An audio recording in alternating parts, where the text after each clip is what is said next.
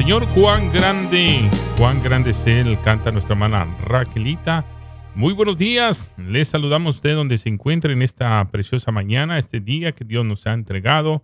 Un día ya viernes, ya casi saliendo el fin de semana. Queremos agradecerle a Dios y también a usted por estar con nosotros. Padre, en esta mañana le bendecimos, le damos gratitud, honra y gloria a su nombre por esta oportunidad más que nos entrega para poder expresar nuestra gratitud y también para poder decirle, Señor, hágase su voluntad, así como los cielos también aquí en la tierra el día de hoy. Gracias, Señor, por un tiempo más maravilloso, un tiempo que sabemos que habrá cosas nuevas, cosas que hay que, hay que experimentar, pero sin embargo, lo que usted ha puesto en nuestras vidas es el Espíritu Santo en el cual, Señor, nos guiamos a toda verdad y a toda justicia. Padre, que este día su gloria sea una vez más recibida en nuestros corazones y que la gloria suya abarque todo lo que tengamos, que tenga que hacer su gloria en nosotros. Padre, le bendecimos, le damos gracias en este precioso día. Bueno, en esta mañana continuamos con el pastor Natividad Ramos Ramos, ya que los lunes, los miércoles y los viernes a esta hora estamos hablando nada más y nada menos que de la palabra del Señor, los fundamentos, volviendo a retomar los fundamentos del Evangelio. Bueno, muy buenos días, pastor, Dios me le bendiga. Muy buenos días, gracias a Dios por esta bendición de estar aquí para reflexionar sobre estas verdades preciosas del Evangelio de Jesucristo, su doctrina que ha enriquecido nuestros corazones de manera tan, tan amplia, hermano Isaías. Así que estamos listos para presentar este cuerpo de, de, ideas en esta reflexión. Amén. Y bueno, agradecemos a las personas que siempre nos llaman a través de algún texto, de alguna expresión verbalmente y queremos agradecerle por su apoyo a todos aquellos que saben de lo que estamos hablando, de lo que está aconteciendo los últimos días. Y bueno, esta fe aumenta en aquellos que por algún momento se sintieron, se sintieron solos, pero sin embargo, siempre edificando el fundamento eh, sobre los apóstoles y profetas, siendo la principal piedra del ángulo nuestro Señor Jesucristo. Como siempre, le animamos a usted que vuelva a la senda antigua y queremos también reflexionar que volver a la senda antigua no es a los rudimientos que se hacían antes, sino que lo que la palabra está manifiesta bajo la gracia. Y yo creo que hay muchos hombres que tienen hambre y sed de justicia. Yo sé que hay personas que anhelan oír su palabra y eso es lo que hacemos. El propósito nuestro es que a través de la historia nos hemos dado cuenta que hay hombres que se han levantado tratando de apañar, de quitar el, valor que tiene la escritura y nosotros sabemos que la, doctrina, la palabra del Señor es una doctrina para nosotros, para nuestros oídos y para nuestro corazón. Yo le invito a que cada, cada lunes, cada miércoles y cada viernes usted escuche este programa esperando que seamos edificados. Y así es que en esta mañana le dejamos los micrófonos al pastor Natividad Ramos. Sí, gracias hermano, hermano Isaías. Y es cierto, acaba de mencionar el pueblo, mucho pueblo se ha sentido eh, solo. Sin embargo, hay también muchos creyentes en toda la tierra que anhelan estar cerca de, de, la fe de su Señor y Salvador Jesucristo. No están solos, hay mucho pueblo y además tenemos la certeza en nuestro corazón que Dios va, el Espíritu de Dios va a trabajar sobre sus hijos y va a levantar sus corazones de tal manera que estemos de pie este, el día que creemos muy cercano, el día que el Señor Jesús venga por la iglesia. Muy bien, pues hemos estado ah, conversando con ustedes de, de dos cosas que son dos males que se han agravado sobre la iglesia. Uno de ellos es precisamente que han pervertido la doctrina.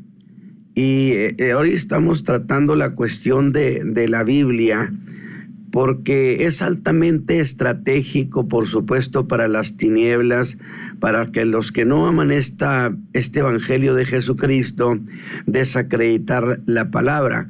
porque sobre qué se edifica el creyente, pues sobre la escritura.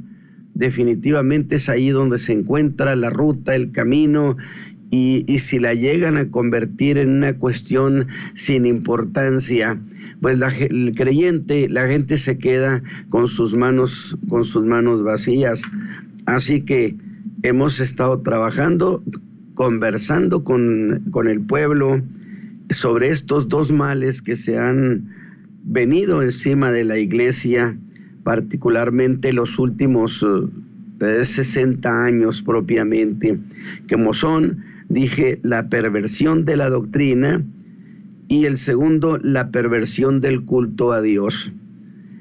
De tal manera que está muy lejos el culto a Dios de ser lo que era, lo que ha sido según la escritura. Y hemos querido que para entender estas cosas de la manera más apropiada,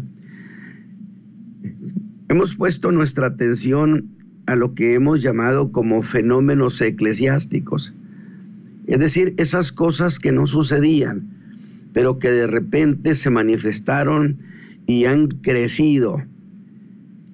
Y clasificamos como fenómenos eclesiásticos, insisto, a esas cosas que suceden y que son únicas, como lo fue, yo dije, la propuesta que se hizo durante, por allá por los años 80, 1980, la, idea de abandonar la, la doctrina, esa versión que fue aceptada por pastores y líderes como si se tratara de una cuestión, de un artículo de fe, y dejaron a la iglesia sin la enseñanza doctrinal, por consecuencia la dejaron en indefensa, de tal manera que prosperó a tal grado que las iglesias padecen una profunda anemia sobre la fe. Y hablamos del por qué sucedió eso, del abandono, por ejemplo, de la escuela dominical, de que reclasificaron los ministerios, he secularizado el ministerio, es decir, ya no se habla de que el Señor me llamó, sencillamente están allí cubriendo un papel, usurpando funciones, por consecuencia el Señor no está comprometido con aquellos a quienes no ha llamado y otros más ni siquiera son salvos. Bien dijo Jesús, yo soy la puerta y el que por mí entra será salvo. Los que entraron por otra parte son ladrones y robadores. También el fenómeno de que Pablo había previsto que en los últimos tiempos se acumularían maestros conforme a sus concupiscencias. De tal manera que estos años han sido testigos de la cantidad tan impresionante de, de lo que yo llamo solamente conferencistas, que, han cambiado el lenguaje, de se presentan eh, según su profesión, ya no se presentan como hermanos, como ministros, como pastores, como si esto fuera una vergüenza hacerlo. Pero a todos esos fenómenos, incluido lo que dije acerca de la responsabilidad que hay sobre los evangelistas, que dejaron propiamente, o mejor dicho, usurparon funciones haciéndose maestros de la palabra y enseñando nuevas doctrinas, nuevas cosas de las supuestas revelaciones que el Señor les había dado, que pueden ser ciertas, pero que no carecen de una interpretación equivocada, o bien que en realidad no se trate de verdaderas revelaciones que vengan de mano del Señor. Y crearon una, corriente, un estilo donde, donde muchos alegan que el Señor les visitó, que les dijo una nueva doctrina y todas esas cosas, cuando que no son maestros de la palabra, el que es evangelista, pues dedíquese a ser evangelista.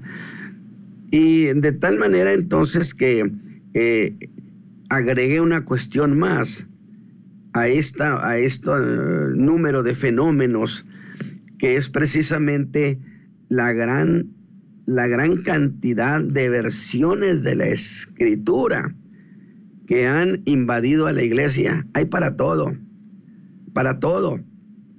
Escrituras para, en su tiempo, para los marxistas, cuando estaba la guerra fuerte allá por Centroamérica, eh, Biblias para niños, Biblias para jóvenes, Biblias para esto, que en, en realidad han creado una verdadera Babel de Biblias. Y de eso yo quiero seguir hablando esta mañana. Ahora, a ese fenómeno lo identificamos con el nombre de conspiración contra las sagradas escrituras, porque fueron muy deliberados estas fuerzas de las tinieblas para querer golpear la iglesia, bueno, pues vamos a trastornarle el soporte sobre el cual ellos están edificándose. Sin embargo, aunque yo dije que era una conspiración contra las sagradas escrituras, quise ser más preciso y dije que bueno, que en realidad lo más propio sería hablar de eso como una conspiración contra la Biblia Reina Valera, contra la Reina Valera antigua, la de Casidoro de Reina de 1569, luego revisada por Cipriano de Valera, y, de tal manera que de, de allí nace lo de la Biblia Reina Valera. Pero pero antes yo quiero leerles un pasaje de Jeremías en el capítulo 8, los versos 8 y 11, que lo leo para que nos sirva como una referencia a esto que estamos tratando. Y dice, ¿cómo decís, nosotros somos sabios? Y la ley de Jehová es con nosotros. Ciertamente en vano se cortó la pluma por demás fueron los escribas. Y el once, y curaron el quebrantamiento de la hija de mi pueblo con liviandad, diciendo paz, paz. Y no hay paz, dice Dios. Algo así como quisieron curar el alma del pueblo con lo que llamaríamos mera actitud mental positiva. Y yo le pregunto, ¿le suena conocido eso? Y, Dios siempre ha acusado, no al pueblo, ha acusado, en este caso, acusó a los escribas, a los sacerdotes, a los profetas, porque he sostenido que la perversión de la fe nunca ha sido hecha por el pueblo, por los hermanos de la iglesia, por el común de, la gente. No, ha sido traída por el liderazgo, por aquellos que tienen jerarquía sobre la iglesia y que pueden imponer ciertas cuestiones. De tal manera entonces que Jeremías, Dios a través de Jeremías está reprochando, está acusando de, que usaron sus plumas de manera falsa para escribir cosas que Dios no ha dicho. Pues bien, solo para recordar les diré que usted sabe que hice énfasis en algo que a mí me parece muy significativo. Es decir, lo traigo a memoria eh, para reafirmarlo. Algo que me pareció y me ha parecido a mí muy significativo es que muchas veces, mientras llegamos a hablar a favor de la Biblia Reina Valera, a veces muchos ministros, y otros de los que se sienten muy conocedores objetaban eso con gran molestia, con indignación. Usted veía, veía sus ojos y hasta brillaban y hablaban de ella como si la reina Valera hubiera sido un fraude al alma. Y pregunté, y esto lo pregunto también esta mañana, ¿Por qué lanzarse contra la reina Valera? Pues a quién esa Biblia le dañó su alma. ¿A quién le hizo mal? Nadie podrá decir, a mí esa Biblia me hizo daño, perjudicó mi corazón, trastornó mi, mi vida de fe. No, no, no, no. Dijimos, ella llevó a millones de hombres a Cristo. Los acompañó durante toda su vida, los aconsejó y los hizo llegar victoriosos a la tumba. Entonces, ¿por qué esa rabia? ¿Por qué esa molestia? Y pienso, mejor, pues de qué fuente han bebido estos que manifiestan semejante inconformidad. Digo, porque sería muy simple que dijeran, bueno, en realidad creemos que esa Biblia cumplió su propósito en un tiempo bajo un lenguaje X. Pero ¿por qué ese rencor? Definitivamente yo he llegado a pensar que es la misma inconformidad, la misma rabia que sentían, y esto por testimonio de ellos mismos, que sentían los señores Westcott y Hort, y disculpe que no les diga hermanos, la, la misma eh, inconformidad de estos satanistas y satanistas confesos, porque no solamente ellos en su correspondencia mutua entre él, Westcott y Hort, llegaron a hacer este tipo de confesiones, sino que sus hijos sacaron a luz todas estas cuestiones, de tal manera que no es decir a título propio, sino que ellos mismos lo dijeron.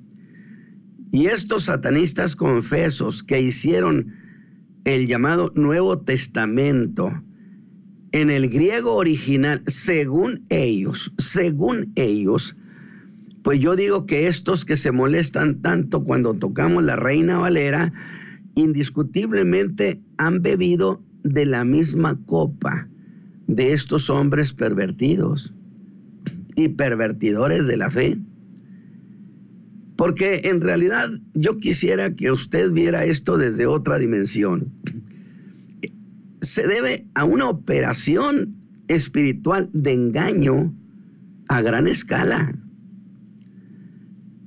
Y ellos decían que tenían gran molestia contra el llamado textus receptus o texto recibido, que es de donde Casidoro de Reina se apoyó para traducir del griego al castellano. Y decía que anhelaba destruirlo. Pero en realidad en realidad era su enojo contra ese texto antiguo. Evidentemente su odio era contra la reina Valera.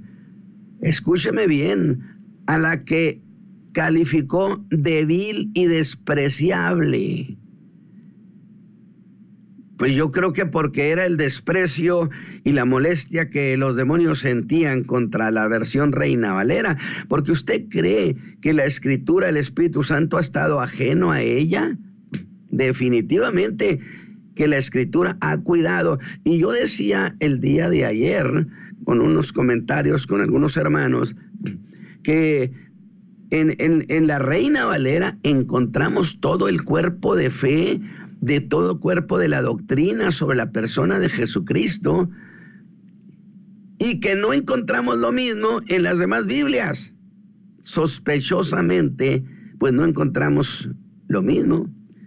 Ahora, ¿por qué les molestaba a ellos esto?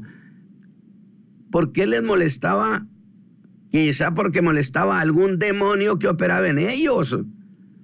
Yo a ustedes he citado un buen número de pasajes entre la Reina Valera, la versión popular y también entre la versión internacional. Pero no creo que esos son todos, ni crea usted que lo que cité son todos los casos. No, no, no. Eh, hay una, es la cantidad es muy grande en los cuales usted se enteró una cuestión fundamental cómo es que niegan la deidad de Cristo, que es una doctrina básica de la fe cristiana. Y, aquí yo quiero hacer un señalamiento, hermano pastor. Estamos convocando a los hijos de Dios a que regresen al fundamento. Nada más que esto me lleva a una pregunta. ¿Con cuál Biblia? ¿Con cuál? Entre los fundamentos es precisamente la deidad de Cristo, la doble naturaleza suya, que era plenamente Dios y plenamente hombre. De tal manera que eh, si tenemos una Biblia que niega la deidad de Cristo, ¿cómo la va usted a usar para restaurar o volver a los fundamentos de la fe? Por eso estamos diciendo, es que en realidad el abandono de la fe coincidió justamente con el golpeteo contra la reina Valera. Entonces yo creo que estoy diciendo que si usted va a volver a, la, a los fundamentos de la fe, pues entonces va a tener que conseguirse la reina Valera, la, la versión antigua, la reina Valera. Yo no sé qué, si exista producción todavía, porque porque en realidad eh, recientemente unos hermanos compraron eh, las últimas cuatro Biblias que habría en una librería aquí, por aquí por Monterrey, y las tuvieron que desempolvar, hermano Isaí. Lo que quiere decir que la importancia se fue a cero, la importancia sobre esa versión. Y vuelvo a insistir, bueno, pues ¿cuál es el pleito con, con esa versión? ¿Qué les ha hecho? ¿Qué daño les ha hecho a los creyentes? Ninguno. Precisamente esa es la molestia de las tinieblas. De tal manera que la deidad de Cristo es una de las doctrinas básicas de la fe cristiana. Por eso estoy diciendo, mire, cualquier versión bíblica que ataque cualquiera de las doctrinas básicas, cualquiera, debe ser desechada. Porque sucede como dijo Santiago, que aquel que falla en un mandamiento, falla en todos. Entonces usted no puede decir, bueno, pero estas otras doctrinas sí las tiene, esta no, pero estas no las tiene. No, no, de 10 tienen que ser 10 y de todas tienen que estar todas. O deséchela. Ahora, ¿no es eso socavar la doctrina, mis hermanos? ¿No es eso agredir el fundamento que fue, que fue puesto por los apóstoles y ratificado por los profetas de su tiempo? Nadie que se precie de tener cierta cordura podrá decirnos lo contrario. Es agresión formar a la fe en sus pasajes. Pero para que usted vea la maldad de estas versiones, le voy a leer otros pasajes más, u otro pasaje más, porque dije, solamente mencioné unos, pero la cantidad es impresionante. La Reina Valera dice, la Reina Valera antigua dice, en Mateo 27, 35, cuando le hubieron crucificado, repartieron entre sí sus vestidos, echando suertes. Ahora, aquí viene la cuestión, aquí viene la cuestión, porque el pasaje de Mateo en versión antigua agrega, para que se cumpliera lo dicho por el profeta. ¿Qué había dicho el profeta? Partieron entre sí mis vestidos y sobre mi ropa echaron suertes. Ahora, eso dice la versión Reina Valera antigua. Ahora escuche a la versión popular o a la nueva versión internacional. Dicen, cuando ya lo habían crucificado, los soldados echaron suertes para repartirse entre sí las ropas de Jesús. Y fue todo lo que dijeron. Yo no sé si usted lo notó. Lo que hicieron es que suprimieron toda la aclaración de que haber hecho eso con las ropas de Jesús era el cumplimiento de las palabras dichas por el profeta. Y entonces yo pregunto, ¿y para qué suprimir eh, ese pasaje? Para algunos, algunos o muchos defienden esta cuestión diciendo, no, bueno, es que estas versiones son más claras. ¿Hemos oído eso, hermanos, ahí? Estas versiones son más claras. Se entienden mejor que la Reina Valera, que es más complicada. Oiga, espéreme tantito. Yo acabo de leer la versión popular, la versión internacional, que le, que mm, quitaron esa parte del pasaje, lo mutilaron. Y yo pregunto, ¿usted entendió mejor a esta versión a pesar de que haya mutilado el pasaje? ¿En qué forma lo entendió mejor? No son más que subterfugios, meras salidas eh, rápidas, pero mejor veamos eso, fíjese bien. Pero vamos a verlo desde otro ángulo visual. ¿Por qué suprimieron la referencia al cumplimiento de las palabras del profeta? Escúcheme bien. Al cumplimiento de las palabras del profeta lo suprimieron. Y aquí debo traer un principio que afirma que en los hechos de las personas siempre obran sus dogmas o su manera de pensar. No actúan distinto a lo que creen y a lo que sienten. Y estamos cuestionando, bueno, ¿por qué esos señores Westcott y Hort hicieron eso? ¿Qué necesidad tenían de hacerlo? ¿O, qué, qué aporta eliminar esa parte del pasaje que aporta el mejor entendimiento? Pues absolutamente nada. Mire, entonces, ¿por qué lo hicieron? Esto no solo hicieron esas cosas, entre muchas que hicieron, pero yo quisiera ver más de cerca ese por qué. Y entonces tengo que pensar, pues qué cosas creían o qué no creían y quiénes eran ellos. Bueno, he dicho, ellos negaban la inspiración de las escrituras, negaban la inspiración de las escrituras, por consecuencia, si la Biblia no era, no era inspirada, pues entonces a nadie le debe sorprender, según ellos, que, que esté llena de errores. Porque, mire, son un montón de gente repitiendo como periquitos eso. No, bueno, es que la Biblia Reina Valera está llena de errores, llena de errores. Y llamaban herejes a los evangélicos porque creíamos en la autoridad de las escrituras. Y Westcott y Hort sostenían ¿Por qué menciono a estos señores? Pues porque fueron los que hicieron el Nuevo Testamento en griego original, según ellos lo decían, de donde en realidad se toman como referencia para las nuevas versiones. Por eso estamos insistiendo en hablar de estos señores. Y Hort sostenía, fíjese bien, que los que eran inspirados eran los profetas, pero que no sus palabras. Ahora, ¿y cómo se iban a ver ellos, Westcott y frente a este pasaje que acabamos de hablar, donde eh, dice que repartieron sus vestidos en el cumplimiento de las palabras dichas por el profeta, si ellos afirmaban que los inspirados eran los profetas, pero que sus palabras no eran inspiradas. Frente a este pasaje donde dice que era para cumplir la profecía, lo que el profeta había dicho.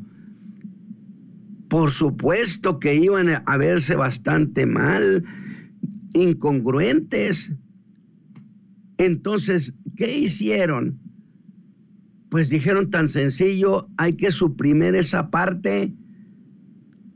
Y si preguntan las gentes, les vamos a decir tan sencillamente que eso no venía en el original. Y asunto arreglado. No he oído a muchos diciendo eso, muy ufanos, es que eso no viene en el original. Que yo les he dicho, sí, ahorita voy a ir corriendo a, a buscarlo como si estuviera al alcance de medio mundo. Y ellos dicen los que, los que, lo que dijeron estos otros, lo que se llama hablar por boca de ganso, que en realidad, en realidad, a eso les llaman los tontos útiles. Y lo de tonto útil no es un papel que nos queda a los hijos de Dios. ¿Por qué tengo yo que andar avalando a las tinieblas? Entonces, ¿qué hacer? Dije, bueno, pues hay que suprimir esa parte Porque si ponemos que era el cumplimiento de las palabras dichas por los profetas, pues nos vamos a ver muy mal porque nosotros decimos que los profetas son los inspirados y que las palabras de ellos no. Entonces resolvamos esto mutilándolo. Ahora, pero si quiere más, le doy más, mi hermano. Que la fe es en Cristo, decían ellos. Fíjese bien, ellos afirmaban, hermano pastor, que la fe en Cristo, o sea, que se tenía fe en Cristo, pero en ninguna de sus afirmaciones. Es decir, yo tengo fe en Cristo, pero no fe en sus palabras. Válgame Dios.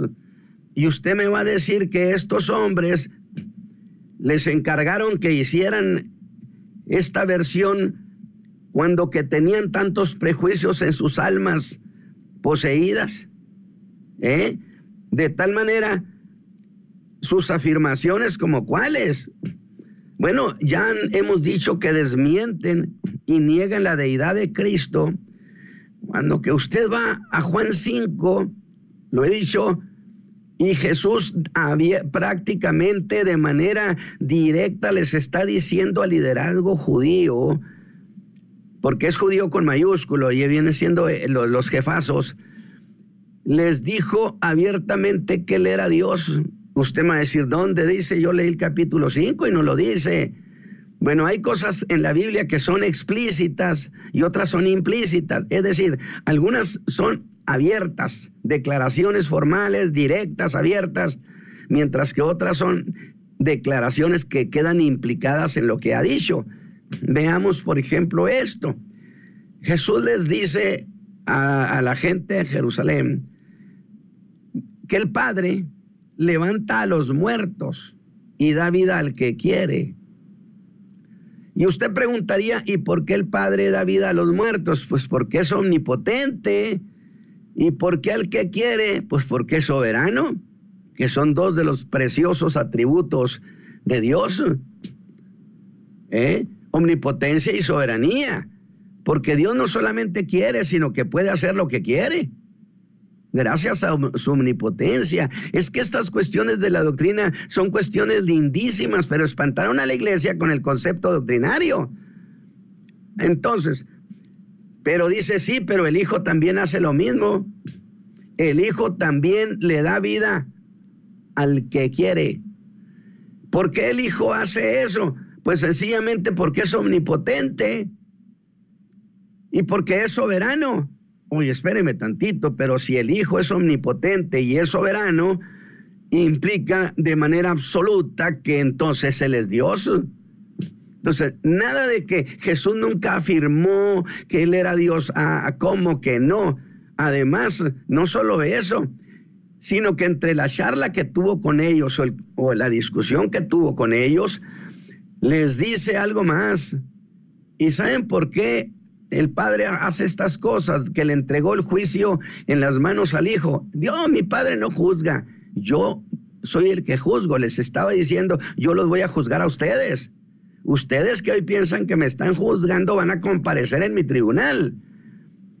¿Y saben por qué el padre hace eso? Dijo, porque quiere que todos honren al hijo como honran al padre debieron abrir los ojos tamaños. ¿Por qué? Oye, ¿cómo? ¿Cómo honramos al Padre? Pues postrados. Entonces Él está diciendo que debiéramos nosotros estar postrados. Jesús diría, eso es lo que estoy diciendo. No me diga que no les está diciendo acerca de su deidad, de que Él es Dios, por supuesto. Entonces, este, este, estos hombres decían, los que hicieron esa traducción, lo que hicieron ese famoso Nuevo Testamento griego, según ellos original, de donde se toman, donde se toma y se apoya para todas las nuevas versiones. Fíjese en qué manos, en qué manos estuvo la escritura. De tal manera que ellos dicen que se podía creer en Cristo, pero sin creer algo concreto sobre Él. Válgame Dios, yo creo en que Cristo es mi Salvador. Él diría, no, no, no, no, tú no puedes creer de Cristo esas cosas de manera concreta. Y a esos les pidieron que hicieran esa versión en el griego original. Pues entonces tuvo que ser prácticamente toda una conspiración. Porque si alguien manda que se haga una, una versión de esas, por supuesto que la condiciona. Sin embargo, a esto les dieron manga amplia. Entonces tengo que pensar que mucha gente detrás de ellos estaba dentro de esa conspiración de las tinieblas.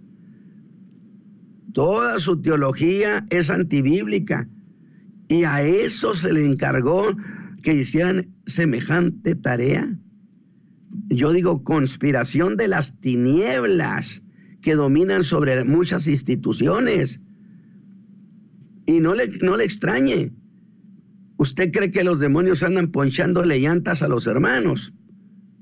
Cuando alguien dijo una vez, es que no, no vine al culto, dijo un hermano allá por la sierra de Chihuahua, porque el, diablo me ponchó las llantas. Y otro hermano, muy avisado, le dijo, no hombre, cámbiale cámara nueva y verás cómo no te la poncha. El diablo no se dedica a hacer eso. Él golpea precisamente donde puede destruir. Y entonces él opera sobre las gentes que están en las instituciones. Así que al negar la inspiración, por cierto, este señor, que además era satanista, era pastor. Imagina dejándole, dejándole al diablo que pastorea las ovejas de Cristo.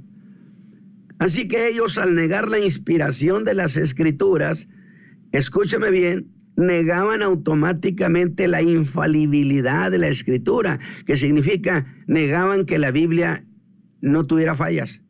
No, no, no. Ellos dejaban abierta la posibilidad de acusatoria. La Biblia está llena de errores. Y por consecuencia, estaban negando la inerrabilidad de la escritura. La inerrabilidad de la escritura, que significa que, que la escritura no tiene error. ¿Sí? De tal manera que, pues, mis hermanos, yo creo que hemos, eh, la, gente ha andado en muy malas compañías. En 1860, miren, le voy a leer lo que ellos, lo que ellos mencionaban. Dice, la referencia de Westcott y Hort, estoy citando a César Vidar Manzanares, en contra de la creencia en la inerrancia e inspiración de la Biblia, no resultan escasas en sus escritos en 1851, Hort señalaba cuál era, a su juicio, la herejía común de los evangélicos. ¿Eh?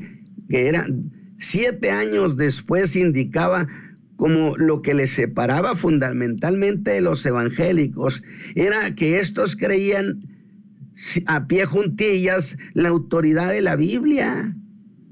Dijo, los evangélicos me parecen pervertidos y me temo que las diferencias más serias que existen entre nosotros sobre el tema de la autoridad, especialmente la autoridad de la Biblia, por supuesto que estoy casi oyendo hablar a un demonio. Este punto de vista quedó reflejado en sus obras de exégesis bíblica al negar, por ejemplo, que las palabras de los profetas estuvieran inspiradas, que es lo que acabo de citar. Negaron que las palabras de los profetas fueran inspiradas, pero que el profeta sí, usted podía eh, afirmar que el profeta sí estaba inspirado. De tal manera entonces, no aceptaban la infalibilidad escritural. Y el otro le contestó en su correspondencia, hombre, me alegro que piensas igual que yo. Y a eso les pidieron hacer ese Nuevo Testamento griego. ¿Y cómo lo defienden? Miren, hermano, eh, por, por, nomás por asegurarme, fui a los diccionarios de la iglesia y yo decía, oiga, nomás falta que le levanten un altar a esos señores, que eran hombres eh, muy espirituales, que eran eruditos. No, eruditos sí eran, porque el mejor para engañar es el que es más erudito. El problema que, que van a encontrar es el siguiente. Ahorita que citemos sus prácticas ocultistas. Porque muchos brincan a la palestra para defenderlos, para defender eh, esa versión que hicieron y, están llenos de cifras, de datos que vienen y le traen una carretilla a usted de, información. Yo digo, bueno, puede ser que usted me traiga toda la información que quiera, pero ¿cómo va a resolver el problema de que eran satánicos? Confesado por ellos mismos, confesado por ellos mismos. Digo, eh, a mí no me traiga datos, ni cifras. No, primero resuélvame eso de cómo está eso de que eran satánicos y fueron los que hicieron. Oiga, imagínese, hermano pastor, hermano ahí que usted, que se le dice al diablo, oye, quisieras hacernos una nueva versión de Oh, claro que sí, claro que sí. ¿Usted cree que el diablo se iba a quedar viendo al infinito sin meter sus manos, sin, sin operar eh, con maldad? que el diablo dijera, no, mire, yo soy muy derecho, yo le voy a hacer esto, pero tranquilo, yo, yo, yo tengo un buen corazón. Por amor de Dios, ¿usted cree que el diablo, porque ellos estaban movidos por las tinieblas? Entonces, pues antes que hacer defensa de ellos, antes de hacer una carre, traernos una carretada de información, primero resuélvanos eso. ¿Qué del satanismo de esos dos señores? porque esa es la cuestión fundamental de la que debieran de hablar y estuve leyendo unos y otros y otros comentarios y todo el mundo guarda absoluto silencio sobre el ocultismo de estas gentes, sospechosamente. Ahora, al negar la inspiración de las escrituras, dije, negaban prácticamente pues todo. Estos negaron también la resurrección corporal de Cristo, hermano negaron la resurrección corporal de Cristo, espiritualizando la versión. No, es que se trataba de la restauración del templo, es que se trataba de restaurar el tabernáculo. Pero esta es una cuestión espiritual. No, señores, no, señores. Por eso estoy diciendo, vea cómo atacan las doctrinas fundamentales. Pablo dijo, si Cristo no resucitó, vano es todo lo que hacemos por una razón que yo les he dicho, hermanos, Cristo nos dio muchas promesas que están en el cielo. Nada más que allá no entra carne ni sangre, hermano Isaí. ¿Cómo le vamos a hacer para entrar y tomar las promesas con este cuerpo? Imposible, carne y sangre no entran. Era necesario que el cuerpo de los creyentes fuera transformado de tal manera que fuera despojado de su consanguineidad y capacitado para entonces subir a los cielos.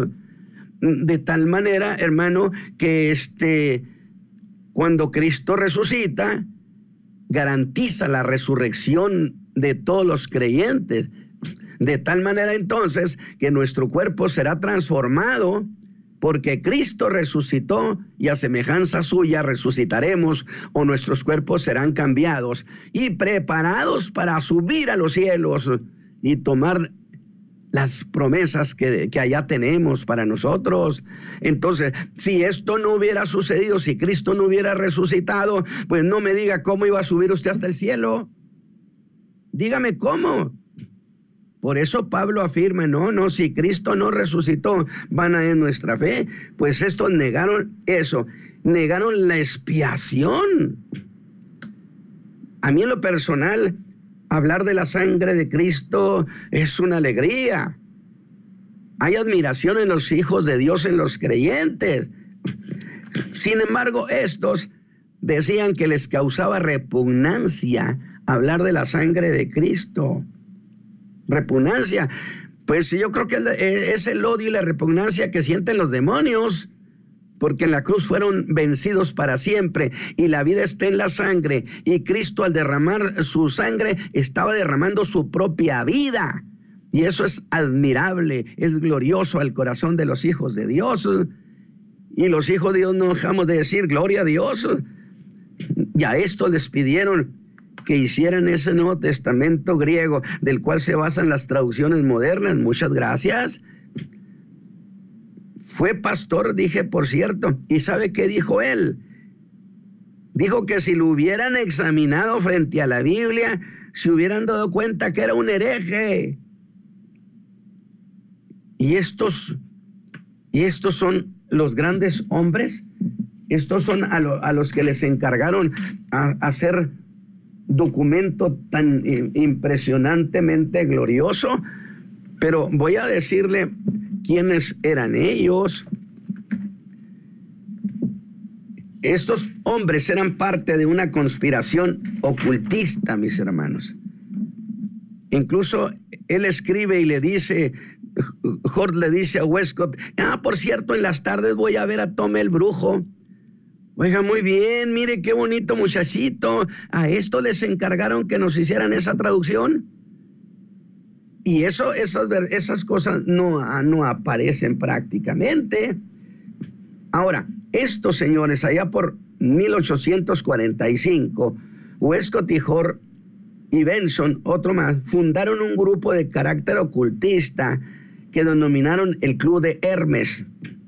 Ahora, ¿quién es Hermes? Bueno, es un dios griego que se asociaba comúnmente con la revelación de las prácticas ocultas, pero también es una de las formas en que a Satán se le llama.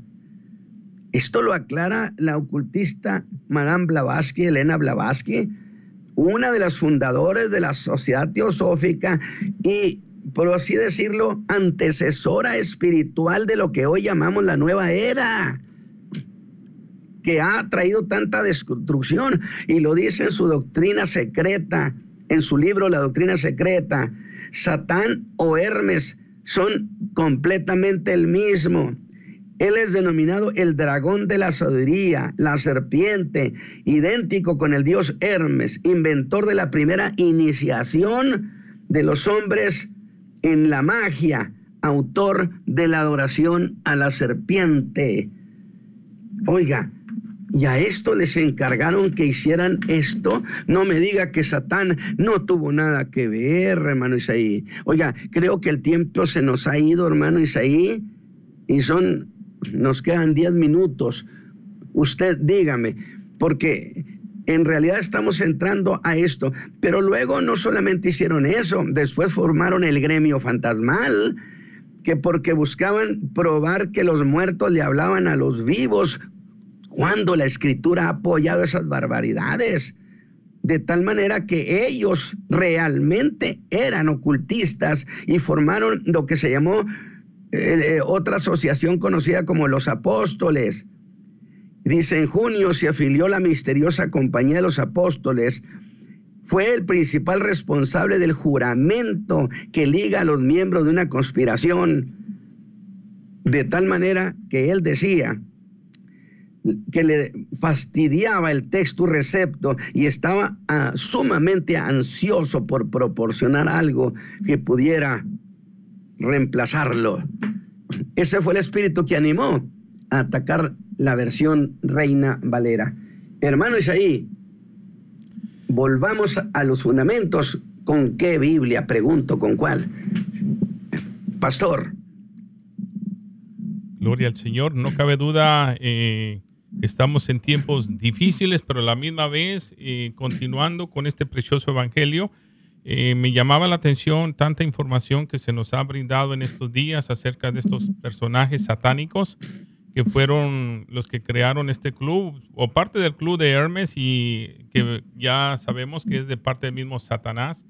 Y nos damos cuenta que hay una lucha en contra la deidad de Cristo y contra las escrituras, lo hemos dicho, y no cabe duda que esto se ha dado, lo he oído con mis propios oídos aquí en estas ciudades, diciendo que la resurrección de Cristo, pues negándola de cierta manera, ya que comparan con la resurrección de los muertos aquellos que están durmiendo actualmente, como lo dijo Pablo, y manifiestan que esa resurrección no se va a llevar a cabo, comparando, comparándola con la Ezequiel, en capítulo 37, hablando del Valle de los Huesos Secos y sabiendo de antemano que esto no tiene nada que ver con la resurrección de los que están durmiendo, pero sin embargo lo usan diciendo que la tal resurrección no habrá, así como lo han negado con Jesucristo. Eh, niegan también acerca de la adoración de Jesucristo, pero ya usted lo explicó ahí donde dijo en Juan capítulo 5 que lo mismo que el Padre hace y lo mismo el Hijo también lo hacía y lo sigue haciendo y lo podrá hacer. Entonces cuando esta gente niega la deidad de Cristo, entonces ¿qué es lo que estamos predicando? Entonces volvamos a los fundamentos, Iglesia de Dios, usted que está sintonizando esta programación, volvamos a la senda antigua, volvamos, como decía el pastor Natividad, eh, sobre qué base, sobre qué Biblia, sobre la versión de Reina Valera en la cual esta palabra no ha sido manipulada, no ha sido eliminada. Los versículos, anoche también yo observaba y leía cuántos versículos no los han afectado simplemente porque no quieren saber nada de Jesucristo. Simplemente es, eh, estos hombres son negociantes, son satánicos y es como decía el pastor, eh, si usted supiera que el mismo Satanás, el mismo Satán, el diablo, eh, está, está produciendo una Biblia, usted quizás diría que no pero en ese tiempo nadie dijo nada y es por eso que el día de hoy tenemos diversidad de Biblias, tanto para las mujeres, tanto para los militares, tanto para homosexuales, para todo tipo de, escrituras, pero sin embargo, eh, ¿será realmente eso lo que el Espíritu Santo dejó en la tierra en esos tiempos para que nosotros seamos edificados? Definitivamente no es lo mismo. Sin embargo, como decíamos, hay muchas personas que dicen que hay una grande riqueza, en las tantas traducciones, pues yo déjeme le digo que la riqueza principal está sobre lo original. Y definitivamente, pastor, yo creo que estamos en tiempos que es tiempo de volver atrás y ver qué es lo que estamos haciendo. Si lo estamos haciendo mal, hay que pararse por los caminos. ¿Cuál camino? Lo que estamos caminando el día de hoy, pastor. Sí, efectivamente. Ahora, eh, ¿para qué hacer tanta defensa de estas cosas? Si hemos visto cómo eliminan, agreden los conceptos fundamentales doctrinarios. Es decir, si alguien me presenta una Biblia que choca con la deidad de Cristo, que, que niega la resurrección de Cristo, oiga, ¿sabe qué? Llévesela. Eso es lo que procede por lo pronto a hacer. Entonces yo creo que tenemos que volver a estas cuestiones y pensarlas bastante bien, Pastor Isaí. Así es, así es que hacemos una convocación a que regresemos al fundamento de la fe. Estamos en esta mañana eh, pidiendo usted que se pare en el camino, no, como decía el pastor, las Biblias están haciendo un lado por más, mayor facilidad de entendimiento, pero qué mayor entendimiento que es el Espíritu Santo que nos manifiesta qué lo que, debemos de hacer, no negando la deidad de la sangre, eh, no de la deidad de Jesucristo y mucho menos la sangre de Cristo, el sacrificio que él hizo en la cruz. Ya Pablo lo había dicho, hay enemigos de la cruz y estos hombres se han levantado, pero también hay hombres eh, como Nemías que trabajando y con una espada en la mano, defendían y edificaron los muros caídos, las paredes, las puertas. Yo creo que es el tiempo, iglesia. Usted que nos sintoniza, eh, le animamos a que se mantenga siempre firme en esta fe. No la vamos a cambiar porque ya fue pagado a precio de sangre. Estos hombres dieron su vida. ¿Por qué nosotros no poderlo hacer de la igual manera? Vamos a abrir, si usted quiere llamarnos, nos quedan escasamente tres minutos, 704 831 2465 eh, para que nos llame, nos haga un comentario. Eh, queremos decirle también que este programa se estará repitiendo de 11 a 12 mediodía del día de hoy, aquí la, de esta área, en la parte central, sería de 10 a 11 de la mañana. Así es que le agradecemos infinitamente porque usted sea parte de, esta, de este evento maravilloso, lo que estamos haciendo. Hay una diversidad tremenda de Biblias donde nosotros tenemos que ser muy cuidadosos de saber lo que estamos haciendo. Hay una conspiración contra el Hijo de Dios. Lo hacían en aquel tiempo, lo siguen haciendo a través de los años porque el diablo, Satán, está enojado. Y aun sin embargo, hay hombres que aman la palabra del Señor Pastor. Bueno, tenemos una llamadita antes de que se nos vayan. Eh, muy buenos días. Aló, buenos, días. buenos días. Aló, Dios le bendiga. Dios le bendiga, pastor. Amén. Adelante. Pastor, entonces, este, ¿qué consejo le da a las personas que piensan? Ah, he escuchado yo mucho ese pensamiento que dice que de lo malo puede sacarle algo bueno. Eh, claro, yo estoy en contra de eso porque yo creo que de un de un pastel o de una comida dañada no le puede sacar algo bueno. No, no cae, no cae. Ese pensamiento y perdón, pastor, y ese pensamiento muchas personas hoy en día lo tienen, que de lo malo tienes que sacarle algo bueno. Eh, una vez estudiando, eh, sin, sin escudriñar, una persona sacó algo del internet y nos habían dejado un trabajo que realizar y, y, este, y esta persona no lo chequeó, pero, pero al final resultó que ese que esa parte que él bajó del internet estaba escrita por mormones. Y, eso entra a, la iglesia porque era un trabajo este, acerca de la escritura ah, pero ellos pero ellos como también tienen su teología entonces este ah, o sea lo apuntó sin saber. Entonces eso es lo que realmente está pasando ahorita con las personas como piensan que todo es de Dios todo lo aceptan eh, y nos olvidamos del fundamento que dice este que escribe eh, está en la escritura cuando Pablo dice que todo me es lícito, pero no todo me conviene. no todo está para que yo lo tome. Entonces, hoy en día mucho, mucha gente ha escuchado que dicen, es que tienes que ser de mente abierta, es que no tienes que ser cerrado. Oye, el que quiere permanecer en, la, en, el fundamento, le dicen que es cerrado, que, que no es... Este, es religioso, inclusive dentro de la misma iglesia le llaman religioso. Amén. Hermano, nos queda ya un minuto, por favor. y gracias por su llamada, pastor. Sí, en realidad no se puede, eh, en cuestiones de fe, manejar las cosas con eh, dichos. Porque imagínese, por ejemplo, aquel que dice que el que no tranza no, no avanza. Si lo aplicamos eso como un concepto, pues autoriza que hagamos trampas. Entonces, cuidado con, con lo que yo llamo la fe de opinión. Definitivamente, esos conceptos que usted ha mencionado, que lo que dicen son eminentemente novaerianos. Abre tu mente, ábrete a todo mundo. Ahí está el resultado, precisamente en un sincretismo, que significa una mezcla de todo con todo, de tal manera que usted eh, hurgue allí entre la basura a ver qué cosita buena encuentra. No, no, no, no, no. Tenemos una doctrina clara, definida en toda su pureza, como para hacer exploraciones. Una última llamada. Adelante, por favor, hermano. Sí, Dios lo bendiga, pastor. Adelante, nos queda ya 30 segundos. Sí, habla el pastor Alfredo Mortera. Pastor, está escuchando las enseñanzas que el pastor Ramos ha estado dando durante esta semana y está bien interesante, profundo y es una, una enseñanza que nos eh, despierta al pueblo en general. Eh, hace algunos años recibí unos libritos donde la, los que hicieron la, la versión internacional estaban atacando estaban atacando a la, a la reina Valera. Entonces, a mí me entró un celo porque yo me convertí bajo esa bajo esa Biblia, bajo esa palabra cuando conocimos del Señor. Y entonces eh, yo alerté a la iglesia que guardara sus Biblias antiguas porque están saliendo nuevas versiones y no sabemos con qué nos vayan a salir más adelante. Hace unos días atrás exhorté a la iglesia para que lleven su Biblia y no estén leyendo la Biblia bajo el celular, porque lastimosamente hay mucho pueblo que está usando el celular, ya no lleva la Biblia, usa el celular, y eso es, es bastante peligroso debido a las versiones modernas que están saliendo. Así es que yo agradezco la enseñanza y, y este yo estoy con eso y alabo al Señor por Radio de Oración, que es una radio, ¿verdad?, apologética que va con con la sana doctrina y yo exhorto al pueblo de Dios de Carolina del Norte para que apoyemos todo esto. Pastor, ese es mi comentario.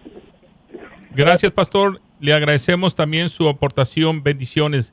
Eh, Pastor Ramos, una oración ya para despedirnos, nos pasamos, pero la honra y la gloria sea para el Señor. Padre eterno, te damos gracias por Jesucristo y gracias por el apoyo de tu Espíritu Santo, Señor, para conservar esta fe preciosa. Bendice a tus pastores, despierta sus corazones, Señor, y que ellos tomen delantera de estas cosas y guarden y ayuden a tu rebaño por Cristo Jesús. Amén. Dios le bendiga. This is WNOW, Charlotte. This is WSGH, Louisville. This is WWBG, Greensboro.